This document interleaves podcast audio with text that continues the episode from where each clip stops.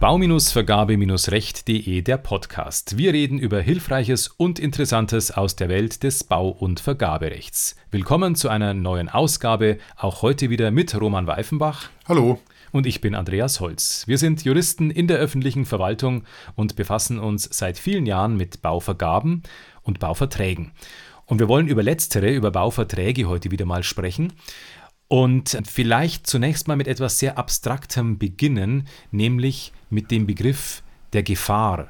Ja, da muss ich jetzt mal tief in der BGB-Grundkurs Mottenkiste kramen, als man da irgendwie von Gefahren erstmals gehört hat und Gefahrbegriffen und ich erinnere mich da ganz düster zurück an diese abstrakten, wundervollen Begriffe der Preisgefahr und der Leistungsgefahr und der Gegenleistungsgefahr und was weiß ich was. Es geht immer darum, dass wenn mit etwas etwas schief geht, also mit einer Leistung etwas schief geht, eine Leistung untergeht, ob derjenige, der die Leistung erbringen musste, beim Bauvertrag typischerweise der Bauunternehmer, diese Leistung nochmal erbringen muss, das ist die Leistungsgefahr, und in der Folge die Preisgefahr oder Gegenleistungsgefahr, ob er denn, wenn er sie nochmal erbringen muss, die Leistung, dafür nochmal bezahlt wird. Und das ist die eigentlich interessante Frage, weil ich führe es mal aus, im BGB, ganz normal, Werkvertragsrecht, ist es ja relativ leicht geregelt. Es ist mir völlig egal, was passiert mit der Leistung, bis ich sie entgegennehme. Das interessiert mich nicht. Wenn das Haus abbrennt oder der BGB-Werkvertrag hatte ja auch noch andere Dinge vor Augen, wenn dem Schreiner äh, beim Tischbauen die Platte reißt, dann ist das alles nicht mein Problem. Am Ende muss da der Tisch stehen. Und wenn der Tisch nicht dasteht, gibt es kein Geld. Und wenn die Platte reißt, muss der Schreiner eine neue herbeibringen. Andreas, an was für Besonderheiten hättest du jetzt gedacht im Bauvertrag? Ja, die Besonderheit beim Bauvertrag ist ja immer die, dass einfach alles länger dauert. Man ähm, bekommt nicht einfach mal eben die Leistung dahingestellt, sondern das ist ein Prozess, ein Prozess, der manchmal je nach Baustelle Jahre dauern kann. Und da stellt sich natürlich dann eben die Frage, was passiert denn, bis die Leistung fertig ist. Also übertragen auf deinen Tischfall könnte ich jetzt sagen, ich zahle für das fertige Gebäude, für das fertige Behördengebäude, sagen wir mal einfach, zahle ich dann, wenn es halt da steht. Überweise ich das Geld und fertig, ja. Aber was passiert in der Zeit davor? Sagen wir mal, so ein Bauwerk braucht vielleicht zwei Jahre, bis es wirklich steht da kann viel geschehen, ja. Und was passiert, wenn in diesen zwei Jahren plötzlich auf dieser Baustelle irgendwas, warum auch immer, zerstört wird. Was passiert, wenn der Unternehmer auf einmal die Leistung nicht wie geplant nach zwei Jahren fertig anbieten kann, sondern vielleicht erst nach drei Jahren, weil eben irgendwas dazwischen gekommen ist? Das ist eine Frage, die man sich bei diesen lang dauernden Bauverträgen stellen muss.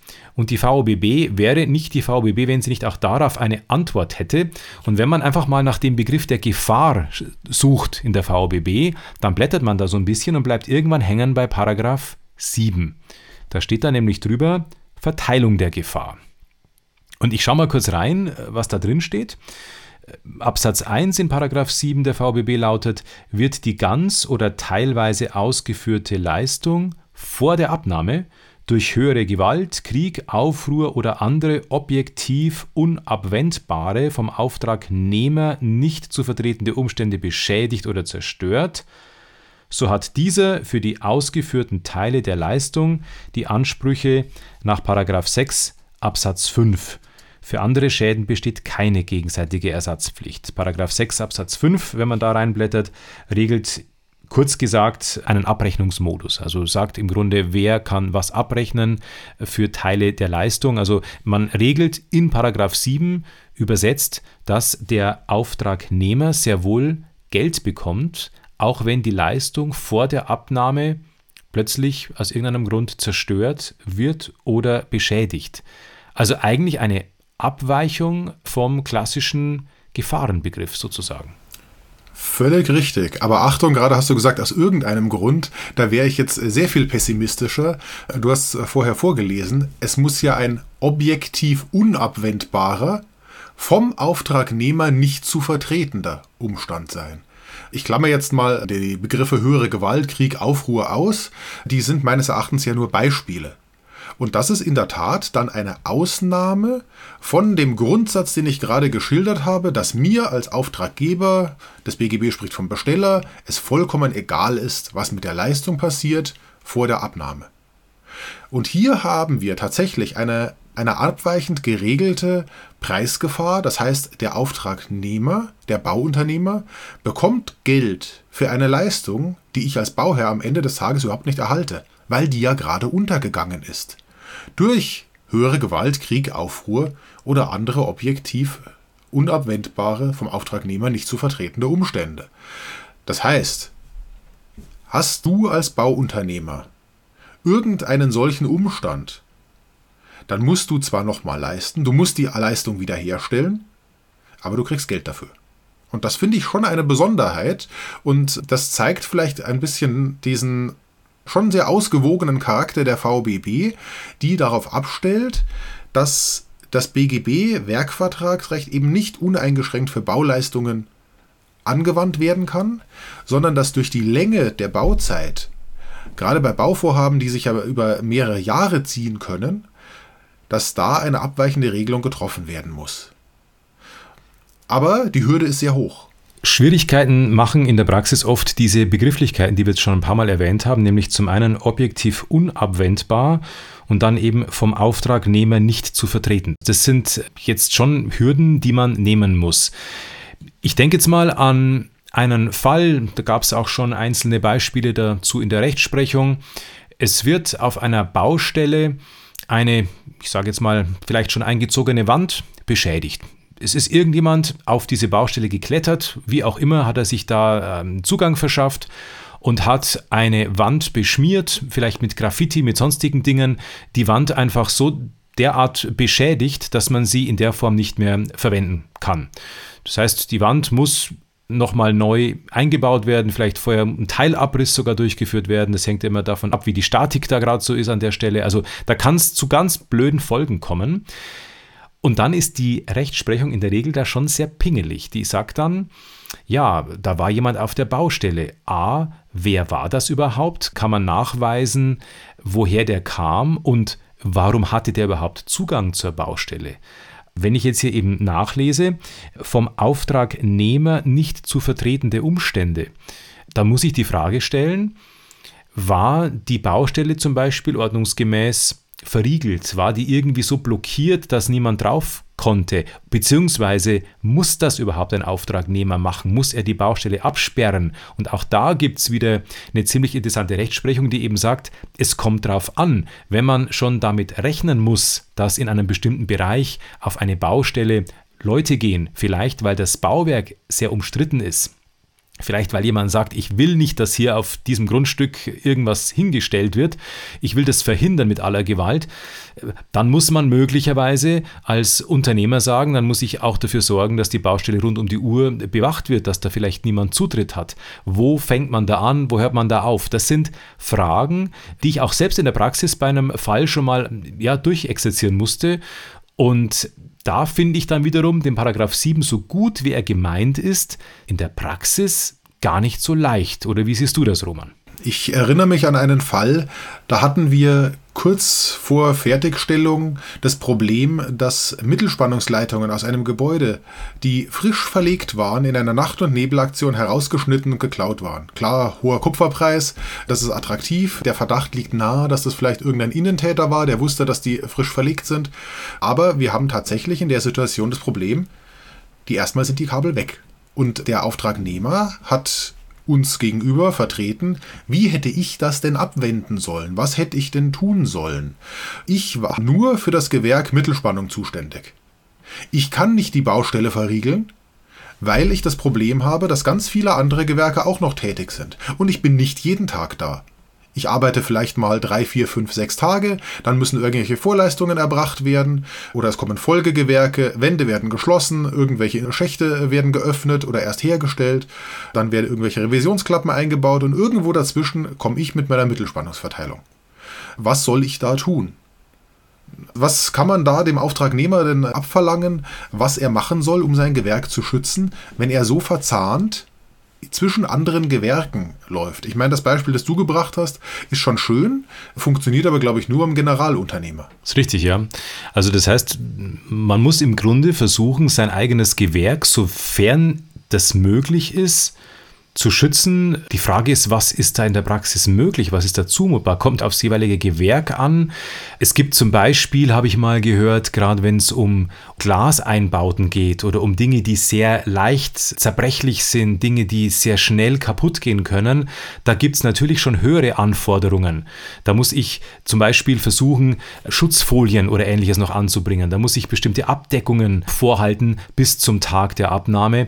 Das habe ich zum Beispiel mal selbst erlebt bei einem äh, Bauwerk, da ging es um verkratzte Fenster. Da hat man festgestellt, kurz vor der Abnahme, die Fenster sind verkratzt. Was ist da passiert? Ja? Und da war dann aber auch die Frage zu stellen, hätte nicht der, der die Fenster eingebaut hat, vielleicht eine Folie drauf lassen müssen? Und da war, soweit ich das noch weiß, keine drauf. Zumindest nicht bis kurz vor Abnahme. Also da sieht man schon, man hat da zumindest, soweit es zumutbar ist, Schutzpflichten und Pflichten, die Leistung auch eben vor Fremdeinwirkung zu bewahren. Aber das geht halt auch nicht immer. Und gerade mit den Mittelspannungsleitungen, die du gerade erwähnt hast, frage ich mich schon, was wäre da zumutbar gewesen? Also da fällt mir ja auch bei aller Fantasie relativ wenig ein, muss ich sagen. Naja, wie so oft gab es natürlich die Musterlösung nicht, weil wir in der Situation ja auch die Gemengelage haben. Natürlich kann ich mich jetzt auf eine rechtliche Position zurückziehen und kann sagen, naja, objektiv unabwendbar ist es nicht. Du hättest ja bewachen können. Mach ein Dreischichtsystem, arbeite durch, es bleibt immer irgendjemand auf der Liegenschaft. Das ist nicht objektiv ausgeschlossen. Aber es sprengt natürlich die Grenzen des Wirtschaftlichen. Und das Ganze in einer Situation, äh, wo davon abhing der weitere Innenausbau, weil erst nach Installation der Mittelspannung auch die Fahrstühle in Betrieb genommen wurden und erst äh, mit Inbetriebnahme der Fahrstühle gewisse Bauteile in höhere Geschosse gebracht wurden. Was alles eingepreist war, haben wir uns dann vor diesem rein faktischen Druck auch angenähert mit dem Auftragnehmer.